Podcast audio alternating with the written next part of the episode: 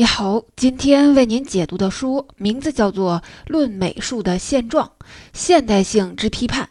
这本书大约十一万字，我会用大概二十七分钟的时间为您讲述书中的精髓。现代艺术是如何产生的？作者对西方先锋派艺术的批判，绘画的本质是什么？以及艺术是否真的在进步？提到现代艺术，你首先想到的是什么呢？现代艺术馆双年展，那里面的作品是否会令你感到费解呢？不知所云呢？看了以后似懂非懂，莫名其妙。看多了，甚至对自己的审美能力产生怀疑。这真的是你的错吗？你没有错，你的审美也没有出问题。问题出在艺术家身上，出在现代艺术本身。有一个人就对此提出了狠狠的批判。他认为现代艺术打着进步的旗号，事实上，艺术根本不存在进步。古往今来的艺术也不能用进步史观去看待。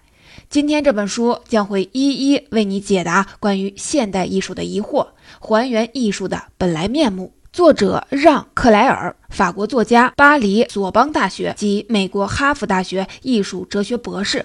是著名的美学家、艺术哲学及艺术史理论家，也是二十世纪九十年代法国最重要的艺术批评家。曾任巴黎毕加索博物馆馆长，目前是法兰西学院院士，著有《论美术的现状》《艺术家的责任》《文化的寒冬》等二十余部专著。他对现代艺术一直持有非常严厉的批判的态度。一九九三年出版的《论美术的现状》是一本现代艺术的批判性论著。在这本书中，克莱尔冒天下之大不韪，公开质疑西方的进步论，对西方现代艺术进行批判，并重新定义了艺术的价值和意义，为艺术指出了一条救赎之道。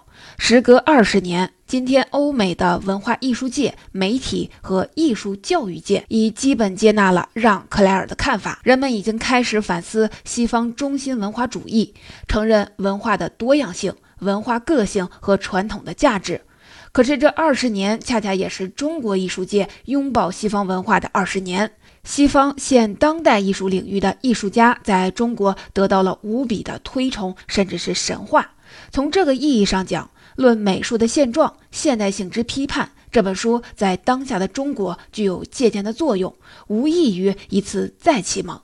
本期音频我会从三个方面来为您分享作者的观点：第一，艺术是否在进步呢？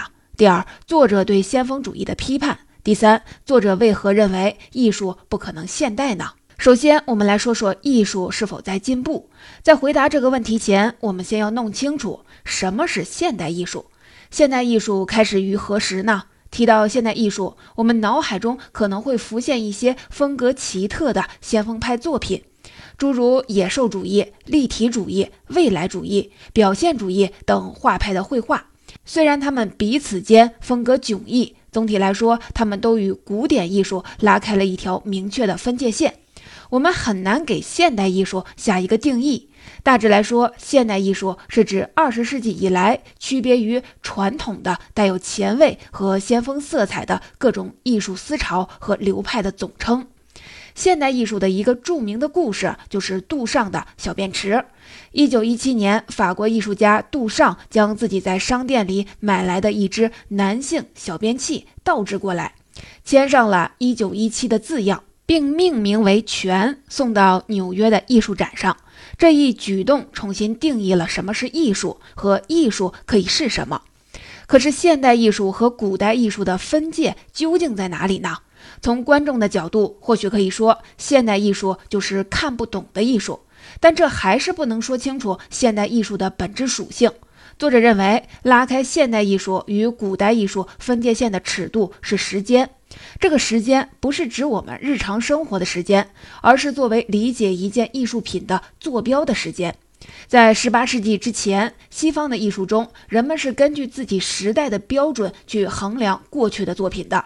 也就是说，人们把现在作为一个基点，作为标尺，过去的作品是用现在的眼光去看的。比如，十六世纪的艺术理论家瓦萨里，他是以自己老师米开朗基罗的名义去欣赏两百年前的画家乔托的。但是到了十八世纪末，出现了新古典主义。新古典主义将古希腊艺术看作是艺术最完美形式的典范。新古典主义的艺术家刻意从风格与题材模仿古代的艺术，旨在实现万人共通的理想美。这就是和之前的艺术家拉开了差距。过去的艺术家认为完美是存在于现在的。而新古典主义之后，人们则认为完美的艺术存在于往昔，因此新古典主义推崇取材于古代历史题材的绘画，排斥对风俗、风景、肖像等瞬间性的现实主义的描画。这样的一种知识和趣味的变化对艺术的命运带来的后果，在作者看来，相当于哥白尼提出日心说对人类的影响。也就是说，艺术家理解一件作品的基点发生了变化。在以前，艺术家是占有现今这个时间点的最高主人，而现在呢，人被剥夺了现金，失去了这个固定的用来评判自己作品的点。对于这种情况，不少艺术家感到难以忍受，于是产生了与新古典主义抗衡的先锋派运动。与新古典主义相反，先锋派运动企图将艺术的完美从过去移到未来。也就是说，对先锋派来说，完美的艺术是存在于未来的。先锋派求新、求变、求怪、求惊人，认为只有与过去决裂的事物才是创造性的。于是，现代艺术也就应运而生了。虽然先锋派不能完全的代表现代艺术，但它确实体现了现代艺术的一种特征，即对于艺术的感受性发生了转变，放弃了以现今作为参照的自我。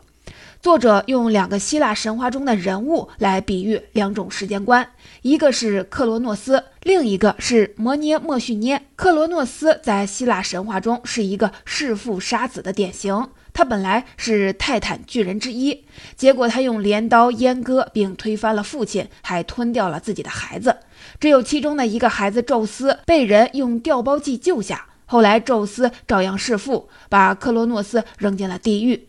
作者用克罗诺斯来比喻先锋派艺术，他们否定过去，以至于把决裂当成了传统，从而导致了自我否定。先锋派艺术就是这样，不断与传统决裂，又不断的与否定自己。它代表了一种吞噬性时间观。而摩涅莫绪涅在希腊神话中则是记忆女神，它代表的是一种传承记忆的记忆性时间观，它代表的是平稳传承记忆的艺术传统。现代艺术投身于克罗诺斯，便被剥夺了记忆的时间，切断了与传统之间的联系。这里我们还需要理清一下现代性与先锋概念的区别。人们常常把现代性与先锋相提并论，但作者认为这两个概念其实是相互对立的。我们先要了解什么是现代性。现代性很难定义。百度给出的答案是：我们现在理解的现代性是指启蒙时代以来的新的世界体系生成的时代，一种持续进步的和目的性的、不可逆转的发展的时间观念。而在艺术领域，作者认为现代性是对现今本质的呈现，也是对日常的呈现。同时，现代性也是恒长的对死亡的预感，对终结的显露。它是一种独特、唯一、昙花一现、过渡的感觉。现代性与古代性并不对立。古代的艺术家会去画一个水果篮、一瓶花、一张脸、一片风景，他们始终在表现现在；而现代艺术家也依然有冲动去画这些他们眼前的事物，去重复、重新记忆。现代性与社会、科技、文明的发展息息相关，但现代性并不否定过去，它仅仅是作为对这个时代的一种反应，一种及时的感受，它仍然是时间中不可分割的一部分。而先锋不是现代，先锋派将完美投射于未来，认为创新就是与传统的决裂，这本身已经否定了现代性。因为现在只是一个迟早会被超越的点，先锋否定了过去的同时，也否定了现在。先锋的概念是激化并超越现代性，最终导致否定现代性的。换句话说，先锋汲取现代性的营养，但最终又吞噬了现代性。先锋派在作者看来和新古典主义并非两种对立的美学，因为无论是把完美置于过去还是置于未来，这种完美都是乌托邦。两种美学都产生于一种同样的与时间的新关系，也就是放弃以现今作为参照。现代艺术的诸多流派，有的宣称属于前者，有的标榜属于后者，有的还称同时兼具两者。他们都存在着同一种幻觉，都是为同一个乌托邦而奋斗。艺术与时间的关系原本不是这样的。作者引用艺术评论家加坦皮贡的话说：“历史是艺术的噩梦。”他认为，伟大的画家都不是像仆人那样服从时间的命令，相反，他们完全不看重现在、过去或者未来的时尚。同样的，完美的艺术品是不受限于时代的，脱离于时间的。艺术品满足的是我们内心一个最古老的渴望，就像一个梦被唤醒了。由此可见，艺术并没有所谓的进步，艺术的使命也不是进步，而是超越时间的限制。现代艺术将完美寄托于时间中一个不可企及的点，实际上是剥夺了艺术家作为创造主人的感觉，创造性也因此离艺术家而去了。值得提醒的是，作者并不是企图否定所有的现代艺术，他仍然肯定毕加索、布朗库西、罗斯科、贾科梅蒂等现代艺术家的成就。他针对的是那些远离生活、与世隔绝的、以自身规律繁殖、没有生命力的现代艺术。我们来总结一下作者的观点：现代艺术和古典艺术的分野在于评判作品时间尺度的不同。古典艺术是根据当代人的作品来评判过去的作品的。古典艺术家站在现今这个点上，拥有对现在的把握。先锋派为了抗衡新古典主义，将艺术的完美放在过去的理念，转而将艺术的完美投射于未来。由此开辟的现代艺术实际上是一种乌托邦，它剥夺了艺术的创造性，剥夺了艺术的现在。先锋不等于现代性，先锋主义是从现代性中吸取营养。但最终吞噬了现代性。艺术不存在进步，因为艺术不应受制于时间，而是不断的完成自己，超越时间，摆脱时间的控制。下面我们来说说作者对先锋主义的评判。先锋这个概念出自法语军事术语“先锋”一词，最初用以指19世纪中叶法国和俄国带有政治性的激进的艺术家。艺术先锋的概念最早是在一九一零年代的俄罗斯被大家熟知的。作者指出，艺术先锋是和政治先锋联系在一起的，其使命是要超越甚至照亮这个政治先锋。但是与此同时，在俄国与先锋派对立的普罗文化运动和思想观念性的理论也一起发展起来。所谓普罗文化，就是无产阶级文化。普罗是法语普罗列塔利亚的简称，意思为无产阶级的思想观念性理论是基于普罗文化而产生一种无产阶级理论。普罗文化和思想观念性在一九二零年代相互结合，产生了苏联式的现实主义的教义。教义内容是为了确保意识形态的正确性。先锋的概念成为了西方先锋派的精神指南，而苏联的现实主义则被认为是集权之下的艺术形式。但作者认为，西方先锋派和东方苏联写实主义如果做一个比较，其实会发现他们并非两个矛盾的形象，而是一种对称且相似的存在。为什么这么说呢？有以下历史事实作为根据：一九四七年，苏联将现实主义的教义写进政治论文，偏离此教义的人会被认为具有资产阶级倾向，而被逐出艺术圈，禁止展览，剥夺画室和生活来源，甚至流放。与此同时，美国将自己塑造成文化强国，将纽约变成了文化的新中心。在和苏联冷战期间，美国推出了一系列国际展览，全力地向世界表明，美国抽象表现主义是战后唯一重要的艺术运动。于是，在许多西方国家，写实会很轻易地等同于集权制度的写实主义，而抽象则相反，成了一种官方的艺术。一九六三年，美国发表的肯尼迪备忘录是美国文化输出的真正的宪章，其中将美国塑造成一个世界主义国家，追求一些普世皆准的观念，一个纯粹而有德行的合众国，以统治全球、以全球引入人的完善为使命的国家形象。美国不断地将这种意识形态和文化价值强加给欧洲，不正是和苏联一样意志坚定、不懈努力的吗？苏联用意识形态统治国内的艺术家，美国用文化输出统治西方艺术家。相比美国和苏联这两种文化统治和强权，不是非常的相似吗？再来看看艺术作品呈现的是怎样的对比。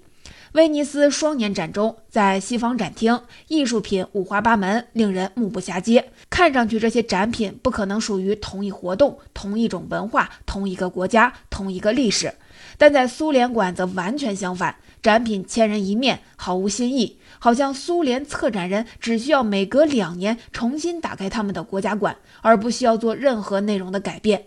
一边是时间加速的晕眩，一边是静如止水的沉闷。但是作者看来，这两者都是对时间的暴力。一边是给人日益加速的幻想，一边是给人时间静止的幻想。西方的先锋派作为现代性倾向的激化和放大，激发了一种加速和形式的增值。这种加速增值从远处看显得单调而连续，各种变化如此的迅速，以至于给人一种静止的印象。恰如苏联式的现实主义的凝固不变给人的印象是一样的。在作者看来，过度泛滥的信息和缺乏信息是相同的效果。他给出了进步的幻象，实际上是在掩盖历史的缺席。同样的，苏联现实主义艺术产生于一种严格的审查制度，但西方艺术家背后难道就没有一套文化审查制度的统治吗？在作者看来，西方艺术家看似自由的表面之下。其实有着更为隐蔽的审查制度。那些文化的负责人、博物馆的馆长、批评家、艺术爱好者们，维持着一个被掏空了实质、干巴、阴沉的艺术市场。观众面对一大堆令人难以忍受的抽象作品，却还要去赞美、去评论、去购买。由此可见，西方的先锋艺术并不是现代性，而是一种文化价值输出的产物。作者认为，它让否定变成了老生常谈，反抗变成了程序，批评变成了修辞，犯规变成了仪式。它本身也是创造性的僵化的产物。我们来总结一下这部分的内容：和苏联的现实主义艺术相比，西方的先锋主义一样是对时间的暴力，通过不断的加速和形式的增值，给人一种进步的幻觉。实则是停滞不动、失去活力的艺术。西方的先锋艺术本身也带有政治色彩，是美国文化输出的产物。最后，我们来说说艺术的不可能现代。作者认为，艺术不是一种意识形态的形式。现代艺术尽管不再像过去为宗教和神灵服务，但是艺术的内容却仍然可以鲜活恒久。那么，是什么导致了现代艺术的衰落呢？作者认为，艺术与手艺的区分是导致艺术终结的一个线索。在此之前，手艺与艺术之间没有任何区分。一个画家同时也可以是一个装潢的艺人，一个雕塑家也可以同时是一个木匠。但是，随着劳动分工的开始，艺术也开始了这种制作的细分化，最终走向了一个粗朴艺术或者是概念艺术的变态生产。以至于艺术形式与思想产生了分离，思想可以无需形式而得到反应，形式也可以无思想的呈现。过去的抽象大师之所以能够简化，是因为他们已经有了深厚的写实功底。可是现在的画家却在没有这个基础的情况下简化了绘画。野兽派画家马蒂斯就反复地警告他的学生：“你不要把绘画简化到如此程度，简缩成这样，绘画就不存在了。”再来举个例子。十七世纪荷兰画家维米尔使用暗箱成型来作画的时候，虽然是引入了新的技术，但他与传统的手法之间并没有断裂，只是在他原有的绘画技术之上又增加了透镜的性能。可是今天，一个照相写实主义画家会使用幻灯、多焦距投影机、喷枪和丙烯颜料来让他的画作与照片无异。我们却发现，画家使用的极度精密化机器与他的手艺之间有着绝对的断裂。这种断裂来自于几十年来的绘画手艺的简化，让绘画变成纯粹的技术，或让绘画变成纯然的思想，都是不可取的。作者还区分了艺术意愿和艺术知能这两个概念。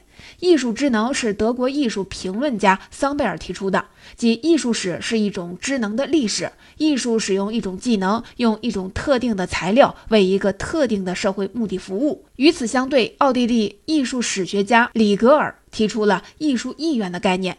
艺术意愿是一种独立于客体和创作方式的艺术的愿望。根据这个概念，艺术形式创造的潜在的要求先于任何知识而存在。艺术家要做的就是确定风格特征的方向。于是，艺术的技能和知识问题被取消了，只剩下艺术意愿的问题。于是，艺术家们破除技巧，破坏手艺，拒绝实践。现在的情况是，作品本身消失不见，作品的概念却大行其道。当初杜尚将小便池送去艺术展，其实就颠覆了艺术的概念，提出艺术性在于理念，而非物体本身。杜尚此举原本是为了挑战学院派的保守己见，但是没想到在他身后诞生的现代艺术却走上了和学院派一样的教条主义。所以，这位现代艺术的先驱后来几乎彻底放弃了绘画。在作者看来，现代艺术已经成了另一种学院派。作者认为，要重拾艺术的生命，可靠的方法就是回归它最原始、最淳朴的形式，比如素描。素描的本意和意图这个词是同源的。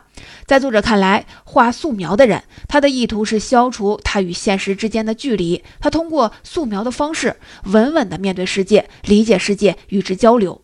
事实上，素描也是西方绘画最开始的形式。整个西方艺术史都是素描打下基础。素描教导人们轮廓和色彩，素描画出空间和光线。素描也是绘画的透视感与价值情感的基础。艺术家在遇到障碍时，也都是素描给出了一条出路。在伦勃朗怀疑自己的手艺时，是素描版画给他提供了活力；在马蒂斯遭遇创作危机的那几年，是素描给他寻找答案的可能性。其次，素描是理性，是关注，是理解。不知你有没有看过照相写实主义绘画？它像一张不经修饰的照片，事无巨细地呈现一切，就像真实放在眼前一样。在作者看来，他没有经过素描的过滤，提供给观众的只是一堆信息，就和一台电子机器所提供的是一样的。而素描不是这样，素描是用线条来重建感觉的独特性。素描本身是一种再现，是一种理解，是将所知所感转化之后的产物。作者认为，素描是一幅画的开始。最后，素描的材料本身也与物质有一种亲缘关系。无论是石墨粉、木炭还是铅笔，它们具有一种独特的质地，或轻或重，或粗粝或细腻。素描画材具有的物理性，让素描与被画物体之间产生了共振。与素描相仿的材料还有色粉、水墨。这些材料重新给我们物质感，重建了我们与自然万物与世界之间的联系。除了素描之外，色粉也是作者非常推崇的一种画材。色粉多了色彩这一元素，它同时是线条和色块、书写和覆盖、形式和色彩。在色粉画那里，线和面、素描和色彩的区别被取消，色粉能够表现最生动、最自然的色泽。而且还能画出绝对的白和黑，并且色粉画还不会随时间而变色。色粉与素描、油画的不同在于，素描、油画都允许缓慢的作画，允许分心和悔改，但色粉则要求画家全神贯注、紧张的投入。色粉画家不但要投入他的视觉，还要投入整个身心，否则就会把颜色画脏，且无法修改。色粉容不得混淆，也容不得矛盾。人们认为色粉画是一种朦胧模糊的艺术，作者却认为色粉画充满了果断而绝对，是一种完全的艺术。作者把色粉看作是艺术的药方，认为色粉非常适合于这个易于妥协和放任的时代。作者提出素描和色粉，并不是说只有去画素描或者是色粉才是艺术，而是提出了一个很根本性的问题：恢复艺术生命的关键在于恢复我们的感知。有人以现代的名义指责绘画今天还要画历来都在画的画。作者反驳，这就跟指责一个现代的女人还要生孩子一样荒唐。因为生孩子的行为虽然一样，但生下的孩子却是独一无二的。绘画从起源以来一直都围绕一个意愿，在我们身上激发真实性的爆炸，在我们眼前描绘这个世界无形而持续的在场。从这个意义上说，绘画永远都是鲜活的，原始的材料永远不会过时，朴素的方式也可能是最现代的方式。作者最后说了一个小故事：一九一二年，表现主义画家埃贡·席勒因有伤风化而入狱。他在狱中画了一张小的水彩画，画的就是他在牢房中看见的事物：一把椅子，一只水桶。他画下了这些卑微而偶然出现在眼前的物品之后，又在画的一角写上了一句话：“艺术不可能现代，艺术永恒的回归起源。”借此，作者试图告诉我们。艺术不可能因技术和工业的发展而变得现代。艺术在原则上永恒，不服从于时间。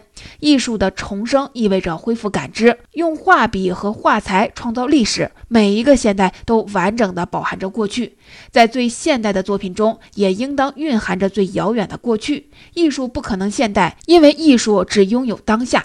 无论几千年前，或者是几百年后，艺术都只能一次次回到原点。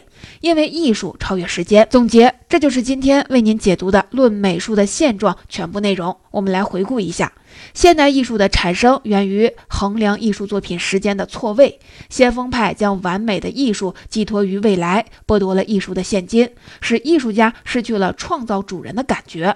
先锋派不等于现代性，先锋派是激化并超越现代，从而否定了现代性的。西方先锋派艺术追求形式的不断增值和变化，其实和苏联集权之下的现实主义艺术是一样的，都是一种单调而僵化的艺术。西方先锋派也是美国文化输出的产物。最后，作者认为，艺术要回归生命、重拾价值，就应先恢复我们的感知。从它最淳朴的形式，如素描、色粉中去寻找答案。艺术的使命是描绘这个世界，重现真实，把握当下。艺术不可能现代，艺术永恒回归起源。